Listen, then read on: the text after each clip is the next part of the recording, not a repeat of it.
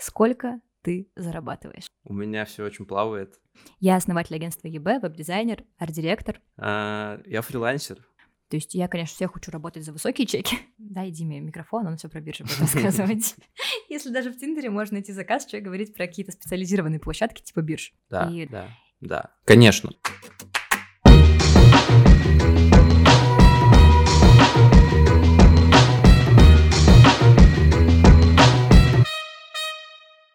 Я хотела начать с того, что, Дима, ты вообще понимаешь, что происходит? Мы наконец-то записываем подкаст, который мы собирались записывать сколько? Восемь месяцев? Ну, примерно, да. Класс? Класс.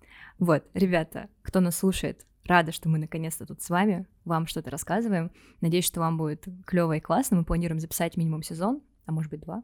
А может быть два. Да, и это подкаст «Что-то на дизайнерском». Для тех, кто не знает, меня зовут Лена. Я основатель агентства ЕБ, веб-дизайнер, арт-директор. А я Дима, веб-дизайнер, фрилансер. Здесь мы будем говорить про проекты, деньги, сайты, вдохновение, заказчиков, UX, UI, фигму, тильду. Короче, здесь что-то на дизайнерском. Итак, мы вообще решили с самого первого выпуска сразу, так сказать, с места в карьер – самую острую тему поднять. И сегодня мы хотим поговорить о том, чего вообще не хватает дизайнерам для того, чтобы расти и больше зарабатывать. Самое главное расти в деньгах, конечно же, потому что это всех интересует намного больше, чем вот эти ваши расти в дизайне, расти в проектах и все остальное. Вот, поэтому, Дима, начну как дуть. Сколько ты зарабатываешь? Хм. А, я фрилансер, у меня все очень плавает. Э, бывает 150 в месяц, бывает 250 в месяц, бывает 50 в месяц, очень редко. 50 э, рублей. 50 рублей. Э, могу сориентировать, у меня средний чек за ландос 70 тысяч. Вот так вот. А у тебя Неплохо. сколько ты зарабатываешь? Ну, слушай, так как у меня сейчас уже агентство, это немножко такой вопрос конфиденциальная коммерческая информация. Ну, все на самом деле плавает, но если говорить про мой опыт именно на фрилансе, то как фрилансер я доросла до 340, то есть это был мой такой максимум, который я зарабатывала чисто на сайтах, без там консультаций, курсов, без мам, папы, кредитов.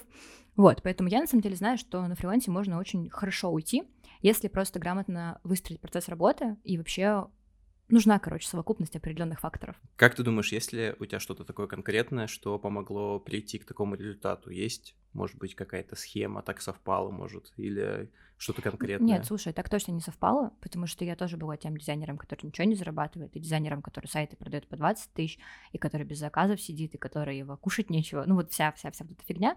Все это со мной, конечно, тоже было, но меня это не устраивало. И я просто всегда искала пути, как от этого уйти. То есть я такая, типа, окей, у меня нет денег, что я могу с этим сделать? Или окей, нет проектов. То есть я просто использовала самые нетипичные пути. Я, например, писала статьи в Тинькофф журнал иногда, когда мне совсем не было денег. Они платят за статью 10 тысяч, может, уже больше, кстати. Ну и, в принципе, 10 тысяч за статью хорошая оплата. Там, правда, очень долго она делается, очень долго утверждается, но тем не менее. То есть, ну, хоть что-то я всегда придумывала, чтобы как-то разрулить ситуацию. Вот. А дальше просто у меня была очень четкая система. То есть у меня всегда было четко спланировано, что я делаю. У меня была очередь клиентов на 2-3 месяца вперед. То есть я прям всегда это все выстраивала, чтобы как-то все это получалось. Ну, короче, вот система. Я всегда на курсах, ребят, учу системе, и всем всегда говорю про то же самое. Основное — это то, как вы выстроите свою работу. Потому что можно уметь классно продавать, именно навык продажи, но если у тебя нет подхода классного, да, то есть нет, все не систематизировано, то это будет не очень-то полезно. Кстати, а сколько стоил твой первый сайт? Слушай, первый, у меня просто, видишь, я же начинала как графический дизайнер, поэтому у меня были первые заказы, они стоили там, первый самый заказ был 3600 на фрилансе, ну это прям на фрилансе. До этого я знакомым делала всякую фигню рублей по 300. А именно сайт первый я продала что-то типа за 5 или 7 тысяч, я вот точно не помню. Это был лендинг для фотостудии, и он до сих пор работает. То есть, в принципе, работа была нормально сделана.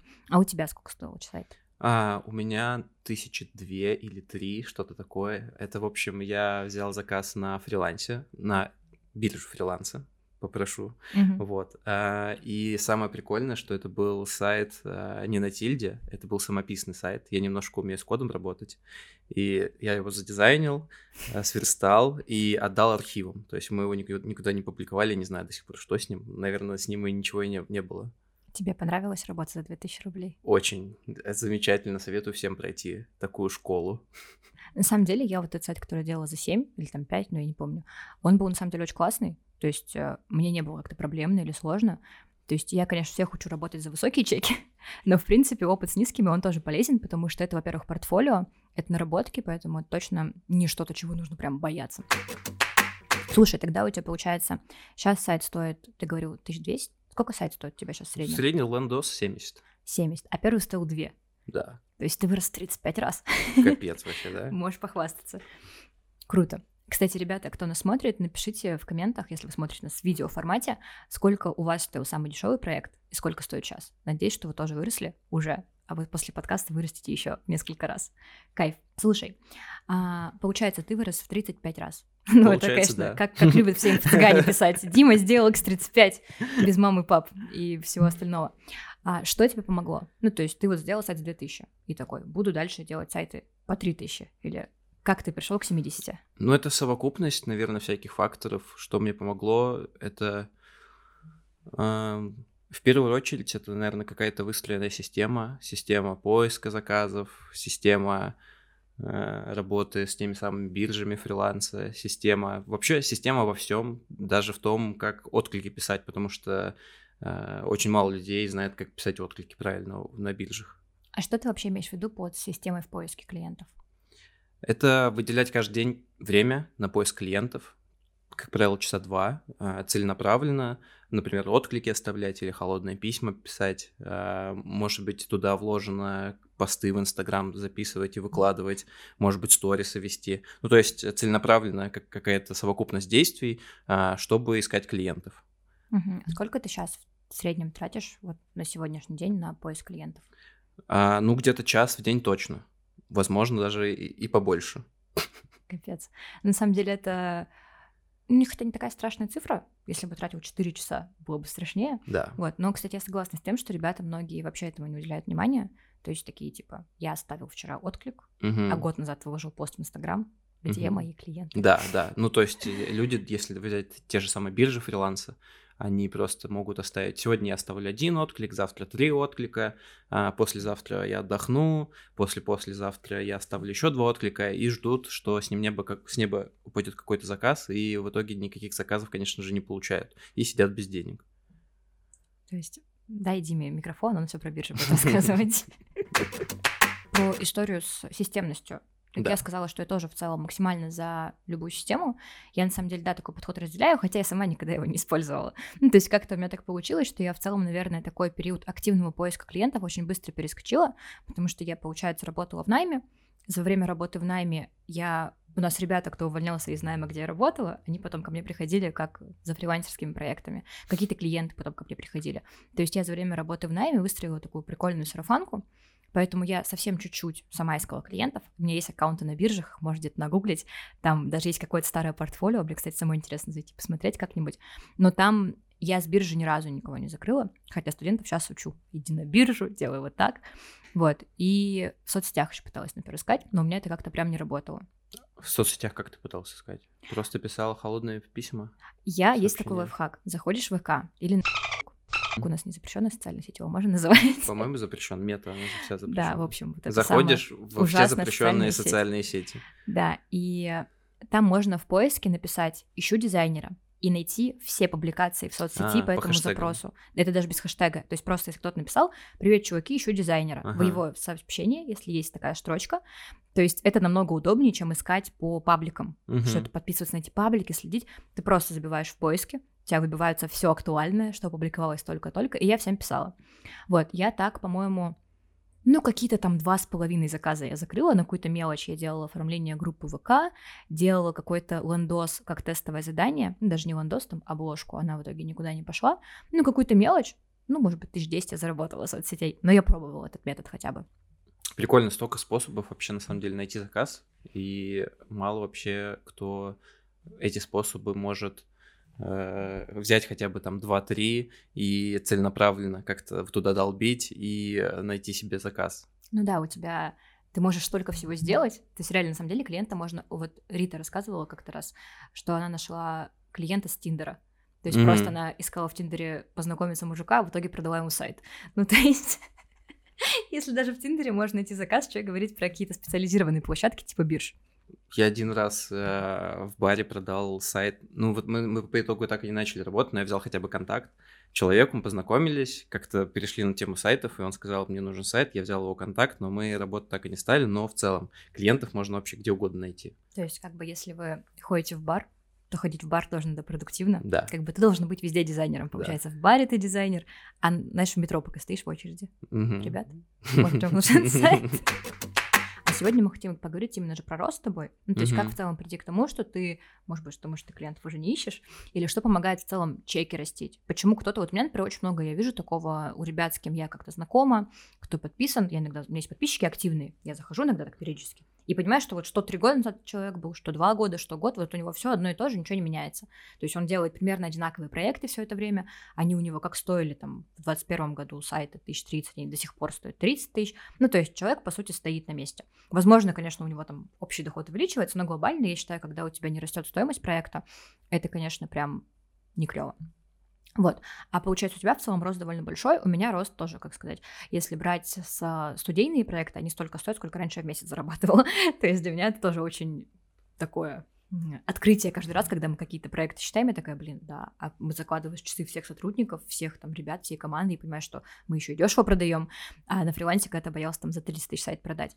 И у меня всегда вот цена повышалась, например, и вот давай какие-то разберем, может быть, конкретные советы, вот что нужно, чтобы быть уверенным в том, что сайт ты можешь продавать дорого, ну и в целом вот как-то системную цену повышать. Или не системно. Как вообще цену повышал? Давай вот с этого начнем.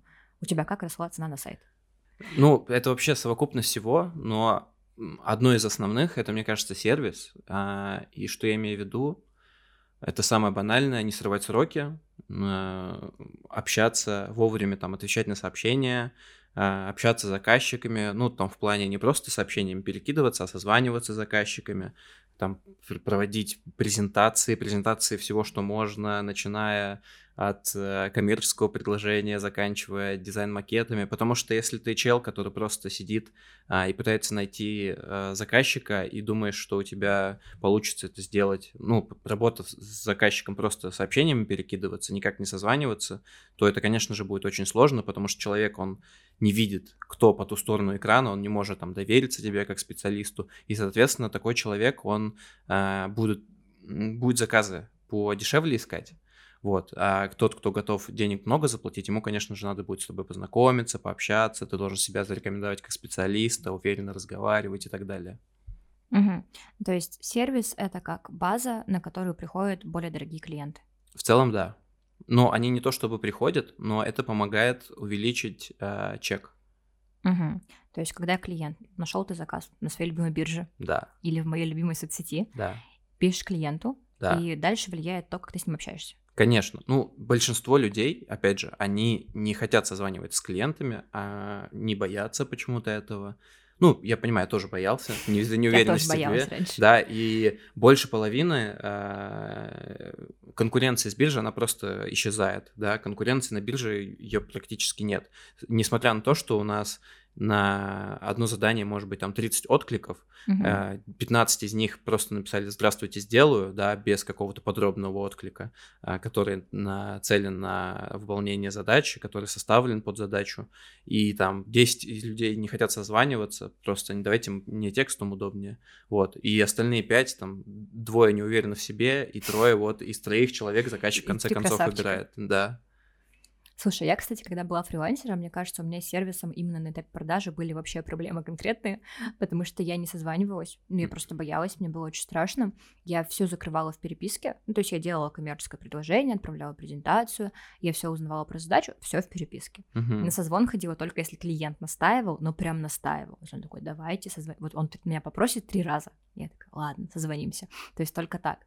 И то есть я вот так закрывала, но мне кажется, что у меня сработало, то есть я в целом тоже за сервис, в агентстве мы тоже, естественно, на это вообще огромный упор делаем, у нас есть там фиксированная скорость ответа на заявку, скорость там разработки коммерческого назначения брифа, то есть нельзя, например, ответить сегодня, а бриф назначить на через неделю, бриф должен пройти либо сегодня, либо завтра, в крайнем случае послезавтра, то есть прям все строго регламентировано, вот, но когда я была фрилансером, я была такая, у меня просто заявок было много. Я такой какой-то фрилансер из сказки. У меня было много заявок, поэтому я их не обрабатывала. Ну, просто реально бывали периоды, когда очень много работы, приходит заявка, я даже ее не смотрю. То есть я понимаю, что у меня все равно нет времени.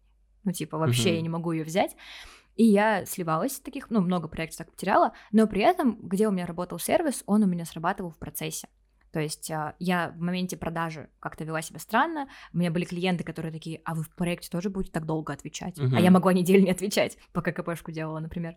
Вот. Но потом, когда мы начинали работать, клиент понимал, что я все дедлайны вовремя. Я вообще за все время, сколько я работаю, вот работала фрилансером и вот в агентстве, у меня нет ни одного сорванного срока. Это прям для меня вообще как святое. То есть я лучше не буду спать, не буду есть что-то еще, но я срок соблю. Это как вообще прям самое главное, что должно быть. И как ни странно, просто мне как даже странно про такую базовую вещь, как сроки говорить, но, к сожалению, вот когда мы начали работать с фрилансерами как заказчики, вообще ребята постоянно опаздывают, либо ты говоришь срок, у нас там дедлайн в пятницу, и человек сдает в пятницу ночью ну, когда mm-hmm. ты уже все, уже в ночь с пятницы на субботу, уже все отдыхают, уже никому это не нужно. То есть многие не понимают, что дедлайн в пятницу это значит прислать утром, в крайнем случае в обед, mm-hmm. ну, то есть и готово должно быть все в четверг, потому mm-hmm. что в пятницу просто день сдачи, а не день, когда ты доделываешь и в там последний момент как-то скидываешь. Вот. Сроки это вообще такая основная проблема, мне кажется, у фрилансеров, потому что тоже, сколько я не сталкивался, приходил заказчик, у них уже было что-то готовое даже, допустим, и я спрашивал, почему перестали работать с прошлым исполнителем, а, мне говорили, он часто сроки срывал. У нас была такая смешная ситуация, к нам приходил а, мужчина на доработке сайта, то есть у них уже был готовый сайт, нужно было доделать внутренние страницы, перевод, ну прям какую-то мелочь вообще. Мы такие, ну ладно, а где у вас дизайнер? Он говорит, у него сын родился, и он пропал. То есть просто. И это вот, ну, звучит всегда как анекдот, но настолько много этих ситуаций реально, что до сих пор как будто бы с этой историей все как-то страдают. Так вот, а я, значит, сроки соблюдала, плюс делала все классно, как бы превосходила ожидания заказчиков, в этом был мой сервис. То есть я очень вежливо общалась, такая mm-hmm. классно показываю макет, презентую, объясняю, там, все верстаю. И они такие, вау, и за счет этого они потом меня рекомендовали кому. То есть у меня очень большой процент возвращаемости не клиентов, а друзей клиентов. Угу. Потому что клиенты как-то так совпало, что у меня в основном ребята были, у которых, знаешь, одиночная услуга. Один раз сделали, больше не надо. Ну, то есть они такие, все, сайт хороший. А реально мои сайты у меня в основном нет такой истории про то, что сайт сделала, там, а через год его переделали. Очень мало таких проектов. Есть сайты, я делаю в семнадцатом году, он до сих пор работает. То есть он уже устарел по дизайну, но глобально он все еще там прям новости, он прям работает, uh-huh. сайт, он прям живет, там вакансии публикует, которые просто я во время дизайна придумала, о, можно сделать такую страницу. Ну, то есть прям вот, и все проекты, они живые, то есть я понимаю, что они работоспособные, и заказчики, поэтому, когда они у меня сайт берут, они, грубо говоря, понимают, что у них тоже это будет, ну, лет на пять, такая инвестиция в будущее. Вот, это тоже как будто бы часть сервиса. И знаешь, какая еще штука, мне кажется, важная? Из сервиса. Это вот история про такую базовую, не то что вежливость, а вот внимательность, тактичность, знаешь, когда ты с заказчиком там не споришь, не ругаешься. Да, да, как у меня тебя... это проблема на самом деле. Я я стараюсь себя останавливать, но я даже иногда не понимаю, когда я стараюсь, э, защищаю какой-нибудь макет, защищаю свою работу. Конечно же, я хочу, чтобы ее приняли там без правок, потому что это мое, я сделал. Э, и какие-то комментарии от заказчика прилетают, и я пытаюсь их отбить. Э, и я за собой не замечаю, что это может звучать немножечко там как-то негативно, э, но после разговора я это уже понимаю. Поэтому у меня с этим проблемы есть на самом деле. Слушай, мне кажется, я вообще могу быть дипломатом. Ну, mm. то есть я могу ходить там сама про себя вообще, просто меня будет разрывать от ненависти, злости и всего остального, но в диалоге с клиентом у меня очень хорошо прокачана убедительность. То есть именно вот навык убеждать. Угу. И даже если я могу убедить, ну вот прям типа в бреде, типа 2 плюс 2 3, потому что вы, потому что 2 это абстрактная конструкция, нет ничего, ну мы не знаем, что такое 2. Ну короче, то есть я могу в любой фигне убедить и как бы фигне, а в дизайн у меня не фигня, там mm все продумано. Поэтому чаще всего, даже когда у заказчиков есть правки, я их прям очень хорошо отбиваю. Это, кстати, очень полезный навык. Вот, но он, конечно, не влияет на стоимость, он скорее влияет на общее впечатление. Тогда, получается, мы, окей, поняли, что есть такая базовая история, у которой, которая у многих хромает, это история с сервисом. Соответственно, если вы, ребята, подтягиваете свой сервис, у вас автоматически постепенно подтягивается количество, уровень, вернее, проектов и их стоимость, просто потому что к вам приходят заказчики, которые ценят как раз сервис. Uh-huh. Это в целом, кстати, можно же привести пример с любой базовой услугой такси. Ты можешь поехать в эконом-такси, если да. тебе нужно только доехать. То есть ты можешь заказать сайт за 2000 рублей. Можешь заказать сайт, это комфорт. Угу. Это если нужен сайт, который еще будет немножко конвертить. Можно сказать, бизнес. Это значит сайт, который красивый, конвертит, только еще тебя там на созвоны водят, угу. общаются с тобой, презентуют вообще просто каждый чих. Ну, то есть ты прям такой клево. Весело было сайт делать. Да. То есть, мне кажется, у нас есть такая история иногда в агентстве, что заказчики прям как ну, это перформанс. Они прям такие, когда следующая встреча? Что еще будет? А что потом вы покажете? Если вы уже сейчас показали это, что будет потом? Вообще не представляю. И это очень важно, потому что такие заказчики, а, мы им добавляем, это не о том, что сервис это просто про вот эти базовые функции, как будто бы сервис это же очень сильно про эмоции, потому что когда заказчик испытывает во время работы позитивные эмоции... Например, плачет от счастья. У нас, да, у нас было такое. Нет, даже он, он просто доволен работой, uh-huh. а если он еще там радуется, ему смешно, ему там, он просто восторг испытывает, он же потом будет всем рассказывать. Мы делали сайт, и, короче, там вот такое было, то есть это для него прям будет такой очень классный experience, и он будет, естественно, всем рекомендовать. Поэтому uh-huh. Хоть и кажется, да, наверное, что я просто думаю, что, может быть, кому-то из слушателей кажется, что у нас сейчас, ну, в целом сервис как будто косвенная история. Как будто бы сначала стоимость, потом сервис. Ну, типа, ты сначала за такси заплатил полторы тысячи, а потом к тебе только вежливый водитель приехал. Uh-huh. Но на самом деле, как раз у тебя изначально есть эта функция, и заказчик как раз-таки выбирает, где ему больше понравится, какой будет более приятный, кто с ним даже будет элементарно на знакомстве более вежливо общаться, больше улыбаться. Это моя история. Я просто сижу на всех брифах. Да. Здравствуйте. Да. Сервис до старта проекта начинает действовать. Да. Обязательно. Важно. Ну, чего я не знала на фрилансе. Это, кстати, мне мешало расти, я думаю, тоже. Потому что я была, ну, реально не, вообще не сервисная.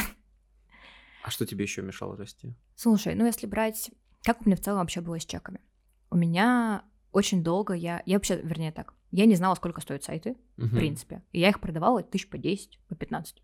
Как я определяла цену сайта? Ну вот, получала, значит, я зарплату в агентстве 40 за uh-huh. месяц. Значит, если я продам два сайта, это будет 50, значит, выгодно быть фрилансером. Примерно такое у меня было ценообразование. Вообще, ну, типа, максимально неосознанное. И поэтому я вот работала долго за такие цены со знакомыми. Они мне не говорили, что это низкая цена, не намекали, ну, им было выгодно, я классно uh-huh. очень делала. Вот, потом я познакомилась с дизайнерами, смотрю, там у всех на тот момент цены там что-то типа 20, 25, 30, такая, ага, подниму. Все, а потом стало больше, больше, больше, больше клиентов, и я вот цену поднимала скорее из-за потока клиентов. Из-за наглости. Наоборот, как следствие. Ну, то есть э, я не справлялась с потоком заказов, я mm, вообще была не понял. наглая. То есть я, наоборот, боялась. Я каждый раз, когда повышала цену там на, на полтыщи, я переживала, а вдруг, а что? А, то есть вот неуверенность. Вот это прям штука, которая супер сильно мешает расти. Mm-hmm. И у меня, кстати, такое было, тоже недавно приходила девочка, анкету заполняла на наставничество, что ли, не помню. И она писала, я хочу понять, что работа дизайнера вообще стоит денег. Ну, то есть нету внутренней ценности. И у меня тоже такое было. То есть, что я такая, типа, ну, я занимаюсь какой-то фигней. Вот у меня папа, он работает. Mm. Он ходит на работу. 8 часов. На железной дороге работает. Мужицкая работа. Что-то там делает. Получает деньги. Там, да, какая-то. А тут я сделала сайт и получила там пол папиной зарплаты. Так вообще нельзя. Это же как-то ты рассуждаешь как типичный заказчик, э, который хочет мало заплатить за сайт с биржи вот как раз-таки. Я, у меня всего 5 тысяч, ну вот я была, видимо, идеальна для таких заказчиков, потому что я боялась сама чек, ну мне казалось, что вообще какая-то будет несправедливая, ну короче, я была не уверена в этом, не понимала, как ставить, вот, и пока я эту историю не проработала, пока я не стала понимать, так, почему-то у других сайтов стоит 60, а почему они стоят 60, что он делает. То есть это, кстати, вот очень важная история, сейчас я подумала, смотреть на других если угу. ты сам не уверен, и там не знаешь сколько, или да, вот как вот эта девочка, которая мне писала, что, мол, не могу, там, не верю, что работа дизайнера вообще стоит денег, из-за этого не могу ставить чеки. Я это очень понимаю, потому что к тебе приходит заказчик, ты понимаешь, что дофига работы, просто миллион тысяч часов, сложная задача, и такой 20 тысяч. Потому что боишься сказать 30, 40 или, не дай бог, 50, 60 или какие-нибудь 80. Это же вообще просто сердце расколется, потому что как так я такую большую цену попрошу за такую работу? Ну, то есть мы не понимаем, из чего складывается важность того, что мы делаем. И мне это прям очень долго мешало. И как ты от этого избавилась? Я начала считать свои рабочие часы. Это базово. Я, мне, я писала про это в Инстаграме. Я писала про это вот в запрещенной социальной сети. Вот, о том, что если ваш час работы стоит меньше, чем час работы грузчика, то вы неправильно оцениваете сайты. То есть я просто посчитала, сколько реально у меня часов входит на то, чтобы сделать сайт. Ну, прям все этапы. Познакомиться, пообщаться, доку- документы, дизайн, такой-то, меньшая часть, там, тексты, все, все, все, поделила на почасовку, поняла, что я в час там получаю, ну дай бог, 500 рублей. Угу. Ну, в целом, как бы неплохо, больше, чем в Макдональдсе. Но глобально, наверное, я вот когда переезжала год назад, э, заказывала грузчиков, и час работы грузчика стоил 900 рублей, например. Угу. Ну, то есть это было дешевле, чем грузчик. При этом, чтобы работать грузчиком, тебе нужно две базовые функции: поднимать и ставить, угу. носить и то, еще. И то. Нет, надо еще правильно ставить. Не, это уже дорогой грузчик. Вот. А чтобы быть дизайнером, тебе нужно, ну, как минимум, дофига всего уметь. Коммуникация, тексты, дизайн рисовать, в программах работать, верстать, код немножко знать. Ну, это если там, да, чем mm-hmm. дороже ты хочешь. Это сложнее, чем быть грузчиком, а получаешь ты меньше. И я такая, блин, как-то несправедливо. Кажется, и моя работа может стоить дороже. А потом просто со временем я еще начала понимать, что сайт это же еще и про добавочную стоимость для клиента. То есть это же о том, что ты больше заработаешь, потому что если у тебя более классный сайт, у тебя будет больше заявок, больше покупок, у тебя просто будет элементарно круче имидж. Потому что все хотят iPhone, никто не хочет какой-нибудь Galaxy Note 15, 8, 9G, ну, я не знаю, да? Mm-hmm. Потому что iPhone красивый, и все, все его знают. И вот так же работает хороший сайт. Его все запоминают, и даже если не купят, потом такие, так, на каком-то красивом сайте я видел футболку. То есть ты, у тебя есть якорь визуальный. А что помогло тебе вырасти? Нет, подожди, а тебе что-нибудь мешало? Вот есть у тебя что-то такое? Что мне мешало? Да. Ну, то есть тебе сервис помог, если я правильно понимаю историю. То есть ты, грубо говоря, такой запоминался заказчиком, они тебе советовали своим, а, ну, сарафаночка у тебя развивалась просто, и ты с этого, собственно, в чеке и рос, что клиентов больше становилось за счет сарафанки.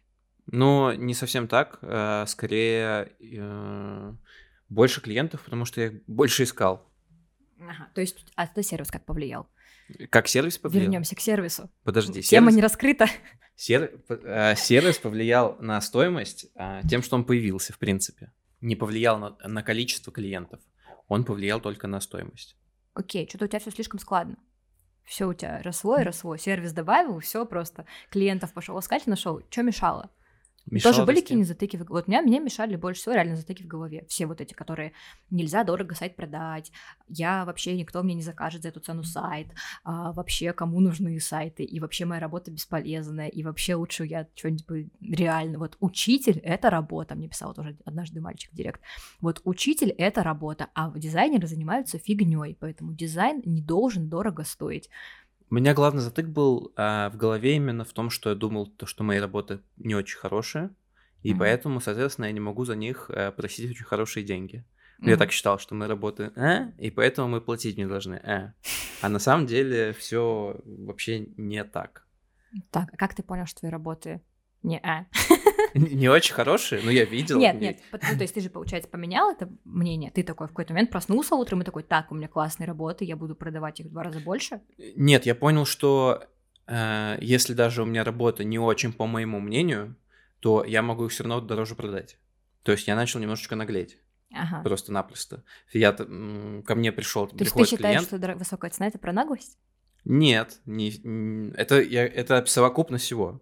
Интересно. Наглость туда тоже входит. То есть у меня как было, э, допустим, у меня стоил, стоил индос там 15 тысяч, грубо говоря, условно, и я, ко мне заходил клиент, и я думаю, поставлю 23. Поставлю 23, посмотрим, что получится. А на следующем проекте 23 500. Да, да, да. И так постепенно, постепенно по чуть-чуть, по чуть-чуть я поднимал, поднимал, поднимал. Ну, потом я уже начал больше поднимать, больше наглеть. Один раз я поднял там с 50 сразу вот как раз-таки до 70, просто в один момент. Ну, вот в тот момент, когда ты поднимал. Я, короче, не согласна с тем, что называешь это наглостью, потому что мне кажется, это не про наглость. Мне кажется, это же про уверенность в себе. Ну, то есть про то, что ты можешь да. свою работу оценить так, как тебе... Ну, то есть, как можно называть наглость, то, что ты сам хочешь заработать больше, там, чем ты зарабатываешь? Ну, я условно это наглостью называю. Ну, вот я просто нет, хочу прощупать. Вот смотри, у тебя было 50, ты говоришь, я вот раз и поднял за 70. Да. Обнаглел. И закинул, накинул двадцатку. Но ты же... Вот как ты Откуда это взялось? Ну да, в моменте ты как такой, так, а вот сейчас возьму ну, и я... сделаю 70. Ну я, Тебе не нет, было страшно? Я, я смотрел сначала на окружающих, смотрю, этот там э, больше 50 берет за сайт, этот берет за сайт больше 50. А, а чем я хуже, да? Да, чем, в принципе, да. Может, у меня работы не такие классные, но... Зато почему... я красавчик. Ну, да, это, это тоже. Но продать я могу так же. Угу. Короче, уверенность в уровне продаж получается. Да, Уверенность в себе, уверенность в уровне продаж, уверенность в общении. Мне кажется, это важная история. Ты сказал про уверенность в общении, а, что, наверное, даже знаешь, если ты делаешь супер клевый дизайн, mm-hmm. вот прям даже если есть награды, ну вот реально тебе нравится то, что делаешь, ты вроде как можешь нормально с клиентом коммуницировать в переписке, mm-hmm. но если ты на созвоне начинаешь дрожать голосом, да. такой типа «Здравствуйте», да. 30, ну, короче, это тоже, наверное, очень сильно влияет. Конечно. Давай тогда... Тебе не верят сразу. Ну, тебе думают, что твои награды, они все фейковые. Вообще, ты, мне кажется, обманул. Да, да. Ты же человек вот из интернета просто. Ты же не можешь показать, вот мои награды. Это же просто награды в сайте. Ну, то есть... Э, Картиночка. А? Картиночка красивая. Да, да. Может, ты ее сам нарисовал. Конечно, тебе не верят. А когда ты уверенно говоришь, ты такой, о, может быть, у вас даже не 8, может, вы обманываете, может, у вас 20 наград. А ты сразу уверенно был в диалоге? Нет, нет. Я, короче, до того, как делать э, сайты, я много чем успел позаниматься, и в какой-то момент э, я продавал квартиры по телефону. Э, не будем это... От квартир до сайтов. Э, не будем подробно об этом останавливаться, но там был смысл такой, что мне нужно было находить клиентов и общаться с ними по телефону дистанционно. И я помню, как первый мой самый звонок, я, это был такой ужас, это просто, я не знаю, как человек меня слушал. Ну, то есть, я там экал, мэкал, бэкал, и у меня голос так дрожал, и... но зато это был такой, это был опыт, я пообщался. Стресс-тест. Очень сильно стресс-тест, да, эм, и пообщался там, наверное, минут пять, ну, то есть я там рассказывал что-то усиленно, пытался, вот, и там следующие звонки все лучше, лучше и лучше. Мне кажется, у меня уверенность появилась, знаешь, когда? Когда созвонов стало слишком много, чтобы перед ними бояться. Да. Потому что когда у тебя один созвон в день, или даже, знаешь, там один в неделю, два в неделю, ты к нему готовишься морально. Ты такой знал в понедельник, что в среду созвон, и все, ты работать не можешь. Ты весь понедельник думаешь, как же в среду будешь созваниваться, и весь вторник думаешь. У тебя было такое? У меня вот было, что ты ходишь такой, так, а что я скажу? А он спросит, а я отвечу. А вот, ну, когда ты такой, короче, сценарий диалога у себя в голове уже построил. Это, это у всех, это так мозг у человека работает, в принципе. Нет, ну вот я сейчас так не делаю. А, я сейчас э, перед созвонами иногда волнуюсь. Ну, то есть у меня есть такое, что мне типа там через полчаса созвон, я начинаю волноваться, э, но к созвону уже, когда вот он начинается, у меня уже все типа окей, все отвлекает. Но перед созвоном я иногда волнуюсь. Мне пор. кажется, у меня уже вообще иммунитет. То есть я просто на созвоны хожу как вот так вот, типа, все, давайте, следующий. Прошел первый, второй. То есть я вообще даже, я перед созвонами с клиентами, честно, иногда даже не готовлюсь. Ну, то есть, если я иду, например, на презентацию концепции, я знаю, что мы ее нарисовали, я ее видела, я ее знаю, я как-то заранее не сижу и такая, так, что я буду рассказывать. Еще бывает такое, что у нас какие-то накладки в расписании, там поставили на одно время встреча в другое, тогда я просто прихожу и импровизирую. Угу. И то есть, ну, уже вот это тоже, это, короче, навык, который реально как мышца качается. Да. То есть раньше я прям сценарий созвона писала, я прям заметки себе делала. Рассказать это, вот это, вот это, спросить, вопросы mm-hmm. для брифа mm-hmm. листо, на, на листочке. Потом я уже, окей, из головы спрашивать, но все записывать. Да. Потом я какие-то там заметки. Сейчас просто уже реально я могу вот узнать, что у меня созвон за 5 минут до созвона. Да Вообще, я тоже, ча- ну, часто я не готовлюсь к созвону, но почему-то волнение у меня присутствует, не знаю. Я вообще, в принципе, с людьми не очень это... Меня закройте в комнате, дайте мне ноутбук, и я буду там сайтики свои делать только общаться ни с кем не надо. Но, к сожалению, так э, не получается. Так, смотри, я пытаюсь как-то резюмировать то, о чем мы поговорили уже.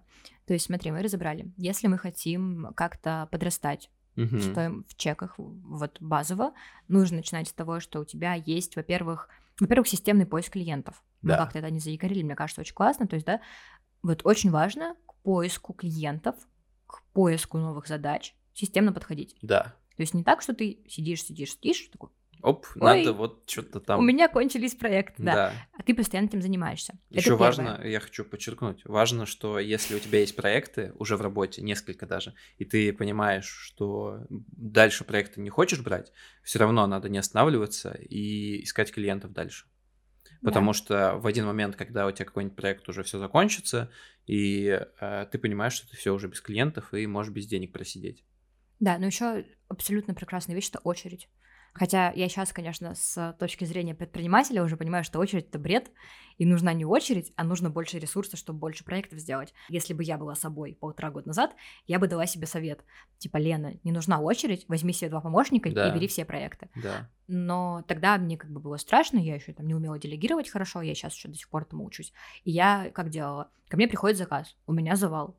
Я пишу, смотрите, и проект интересный, Вообще очень хочу с вами поработать. Да. Но, чуваки, завал. давайте я с вами поработаю через две недели, через три. У меня бывало такое, что я говорила, я могу вас взять через полтора месяца. И были те, кто ждал. Ого. И это очень классно работало. И, кстати, вот то, к чему мы должны уже тоже прийти, это то, как работает личный бренд. А это же тоже очень важно для повышения чеков, то есть то, когда у тебя слишком много клиентов. То есть они приходили, и они настолько хотели поработать именно со мной, что они такие, да, подождем. Им было неважно, сколько это будет стоить, сколько я буду работать, они просто хотели, чтобы именно я сделала им сайт, и они готовы были ждать. Что, по твоему мнению, личный бренд? Ну, совокупность твоей проявленности в социальных сетях. Так. Вики википедийное такое. Так, так, так, так, так. Но... Какие, в каких социальных сетях ты совокупно проявляешься? Ну смотри, вообще, да, что такое личный бренд дизайнера, если мы на самом деле еще упростим немножко без социальных сетей, хотя это важная часть. Личный бренд дизайнера это то, когда его узнают по его имени либо по его работам. Угу. То есть слышат Вася Петров и такие, а, это тот самый Вася Петров. Слышит Елена Бобина и видит плашки сразу перед собой. Что ты меня подкалываешь? Вот, да, на самом деле, то есть это какая-то совокупность вот этих историй, когда люди слышат твое имя, они тебя знают. И это работает как на дизайнеров, так и на заказчиков. А на заказчиков это работает так, что если какой-то... Ну, это знаешь, как когда ты, например, будешь заказывать даже для себя какую-то услугу, угу. представь, если был бы рейтинг таксистов, на самом да. деле. И к тебе в Яндексе к вам приезжает топ-1 таксист Санкт-Петербурга, там, Максим Иванович, да. просто самый лучший таксист в Питере. И ты такой, блин, интересно. Угу. Уже сразу как-то прикольнее, чем просто таксист, потому что он какой-то топ-1. Вот, и то же самое работает с личным брендом. Но что нам это, в принципе, дает? Известность, пусть даже небольшую. То есть нужно понимать, что нам не нужно миллион подписчиков, нам не нужно вообще, нам можно тысячу подписчиков, это уже хорошо, это уже личный бренд. То есть любая совокупность твоего социального капитала, кто на тебя подписан, кто тебя читает, кому ты интересен, в разных социальных сетях помогает тебе в дальнейшем привлекать какие-то проекты, каких-то клиентов. Да. Вот. Какие ты социальные сети ведешь? Смотри, у меня на самом деле много всего, но я обычно советую ребятам не распыляться, выбрать 2-3, потому что, ну, просто все вести невозможно. Хорошо, это нужно mm-hmm. быть блогером, а не дизайнером. Вот, я, получается, когда была фрилансером, у меня запрещеночка была, запрещенная социальная сеть, это самый активный мой канал до сих mm-hmm. пор. А потом, получается, у меня был телеграм-канал, и, в принципе, это были две ключевые площадки. И параллельно с этим еще площадки, где дизайнерам можно портфолио публиковать. То есть Dribble я так uh-huh. маленечко попыталась развивать, Behance, плюс свое портфолио. Тоже важно. Кстати, чаще вещь, про которую забывают многие, что твое портфолио это тоже источник клиентов и дизайнеров, и подписчиков, да, и да, всего остального. Да. Потому что до сих пор у нас миллион людей ходят такие, а что, нужен сайт портфолио? Да. Когда я сделала сайт, это, кстати, было одним из таких больших очень бустов для кли- прихода клиентов. Угу. Так вот, вела эти две соцсети с разным контентом, больше с полезным под дизайнеров. Но самое странное, что буквально я вела его, наверное, месяца полтора. У меня было, ну, может быть, 500 подписчиков, и мне уже стали приходить заявки от клиентов. Они не все закрывались, ну, потому что, я уже сказала, у меня был супер плохой сервис в закрытии, я как бы особо этому даже не уделяла времени. Вот, но они приходили, это сам, я такая, uh-huh. о, еще так можно. А когда я начала вести, я не планировала даже, что будут клиенты приходить. Я думала, вот так будет. Uh-huh. Хобби. Да. Вот, а сейчас у меня, получается, еще есть э, ВК, ну, там просто я uh-huh. дублирую туда все посты. Потом есть Яндекс Дзен, там тоже просто дублирование постов, то есть там ничего нового. Блог на сайте, тоже дублирую. То есть я один и тот же контент публикую на четыре площадки. И его везде видят разные люди. То есть uh-huh. это очень прикольно, важно понимать, что если вы рассказали где-то в одном месте, это не означает, что больше нигде нельзя про это рассказывать. То есть есть, конечно, специфичные форматы у площадок, но глобально цель просто максимально везде показаться, рассказаться. Вот, и плюс сейчас еще вкладываю в YouTube время uh-huh. по чуть-чуть, аккуратненько, потихонечку. Uh-huh. И вот как-то так это все в комплексе, как колесо вот так вот крутится и работает. А откуда больше всего приходит? С какой сети? Клиентов? Да. С портфолио вообще. С портфолио? Ну, то есть не соцсетей. Mm. Ну, как бы это же взаимосвязанный процесс. То есть я когда у клиентов раньше спрашивала, откуда пришли. Uh-huh. Ну, мы сейчас спрашиваем, но они скажут там с сайта. Мы uh-huh. дальше, мы не, не, не распутываем клубу, uh-huh. типа, как на сайт попали. Раньше я прям спрашивала у некоторых клиентов, типа, с сайта, а на сайт как, как попали. И у меня был клиент, который говорит, ну, я, короче, видел твою работу в Made Tilda, uh-huh. в подборке лучших uh-huh. сайтов на Тильде. Потом, значит, э, я в Инстаграме тебя случайно увидел. Потом, значит, мне нужен был сайт, я пошел в поиск, написал заказать сайт. Опять ты попалась. Но мне твое портфолио не очень нравилось. Ну, в смысле, нравились работы, но у тебя, говорит, портфолио, только у меня был сайт темный. Мрачный такое. Я не, не стал. Потом, значит, на месяц вопрос отложил, опять стал искать, опять ты. Ну, то есть, как, как мне потом кто-то рассказывал очень классно, что это как в продажах 5 касаний. Ну, то есть, человек меня уже видел так много раз, да, да. что у него уже даже нету другого имени в голове, он хочет пойти ко мне. Это вот так личный бренд работает. Что он настолько много меня видел, что у него уже просто он такой, ну ладно, ну что там уже, пойду к ней, может, она что-то мне расскажет полезное. Отвлеклись на личный бренд, я же хотела классно резюмировать. Это входит в резюме. Вот давай про уверенность. Мне кажется, мы не то, что мало поговорили, не все как будто бы вот закрыли то, что я хотела бы закрыть. Так. Вот уверенность. Значит, на созвоны ходить уверенно. Уверенно. Продавать уверенно. А, наверное, такая вот история самая болючая, это, собственно же, с ценой. Ну вот, то есть как быть уверенным, что твоя работа стоит тех денег, которые ты за нее просишь. Ну вот ты продаешь, ну смотри, вот да. я, например, не знаю, как наши там, кто нас слушает, да, ребят, кстати, интересно будет реально понять, какая у нас примерно аудитория по доходу и всему такому. Ну вот я смотрю, если бы я тебя слушала да. два года назад, у меня два года назад сайт стоил там 18 тысяч рублей, например. Mm-hmm. И тут ты говоришь, у меня 75. Да. Для меня это звучало бы типа, ты что, больной? Как, как, может сайт столько стоить? Mm-hmm. Я бы не понимала, как ты это сделал. То есть, и для меня бы самое главное было, что я бы даже просто клиенту такую цену бы назвать не смогла. Ну, потому что как сказать ему, что сайт стоит 75? Страшно. Вот, как у тебя?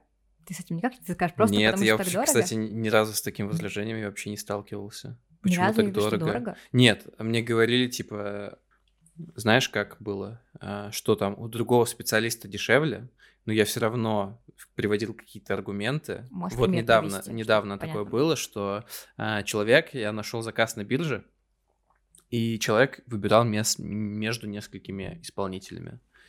А, ему там нужен многостраничный сайт, допустим. Mm-hmm. Вот. А, и он мне написал такое сообщение, что там все классно, но у другого исполнителя дешевле. Вот. И я начал а, докапываться я говорю, а дешевле было в два раза примерно. И я там начал сообщения всякие писать, э, что Владимир, э, стоит задуматься, раз у этого исполнителя дешевле цена в два раза, возможно, это не, некачественный исполнитель, вы получите некачественный продукт, ну, все в таком духе, там, только покрасивее это все. Вот, и, в общем, начал как-то с этим возражением работать, и в итоге этого клиента я закрыл в конце концов. А нет такого, ну вот, а если сейчас клиент придет и все-таки спросит, что так дорого, что скажешь? Я тем же самым начну. Дорого по сравнению с чем? Ну, вот это базовая продажная штука. А я обычно клиенту доношу через а, разбивку на, про... на процессы. Мне кажется, так проще.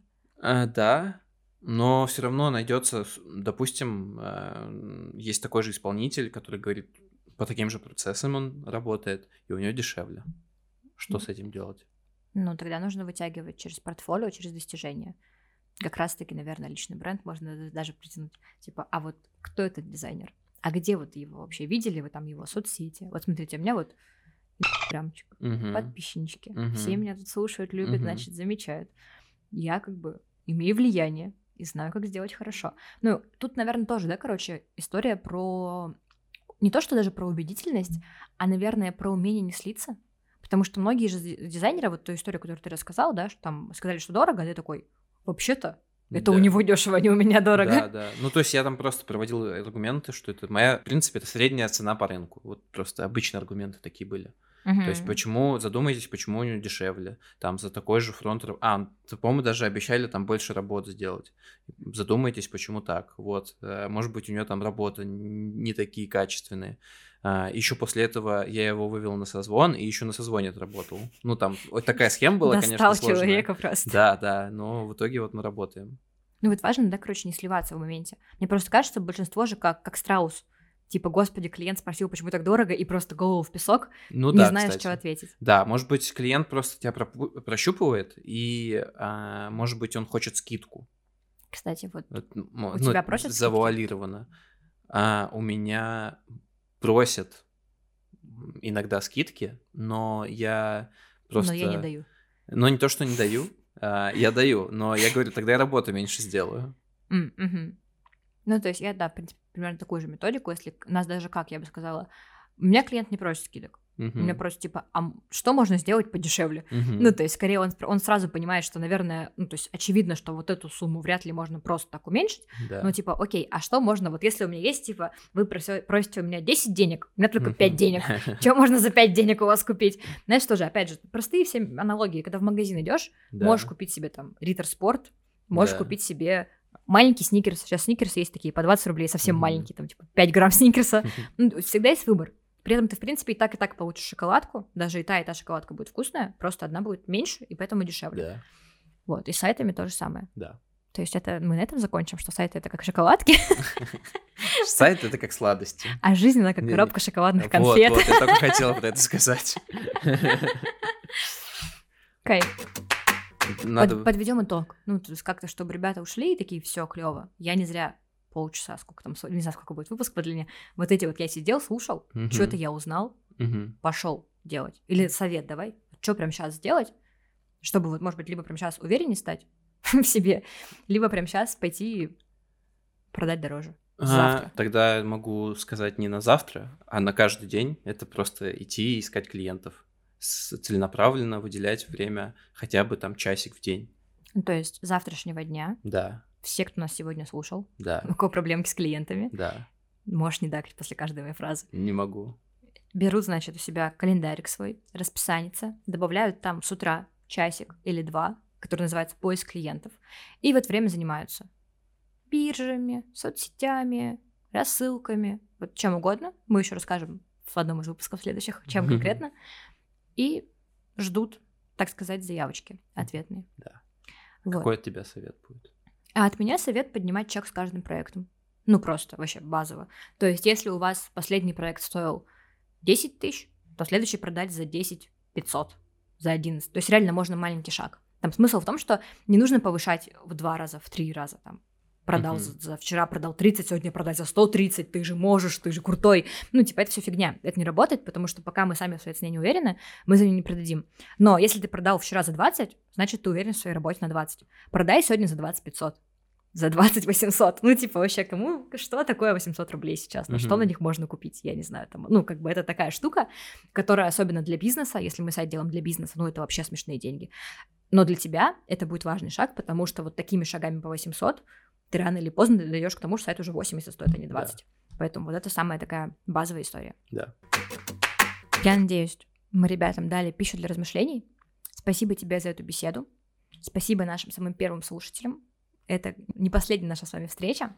Вот, а впереди нас ждет еще целый сезон, поэтому, если вам понравился этот выпуск, не забудьте оставить комментарий, если у вас есть где оставить комментарий, поделиться им в соцсетях. То есть это все для нас очень важно, потому что это очень важно для продвижения подкаста. Мы будем вам очень сильно благодарны. Спасибо, что были с нами. И до встречи в следующих выпусках. Да, пишите в комментариях ваши вопросы про фриланс и про дизайн. Мы постараемся их разобрать в следующих выпусках. Всем пока-пока. Это был подкаст «Что-то, Что-то на, на дизайнерском». дизайнерском. Все получается? Да. Топ.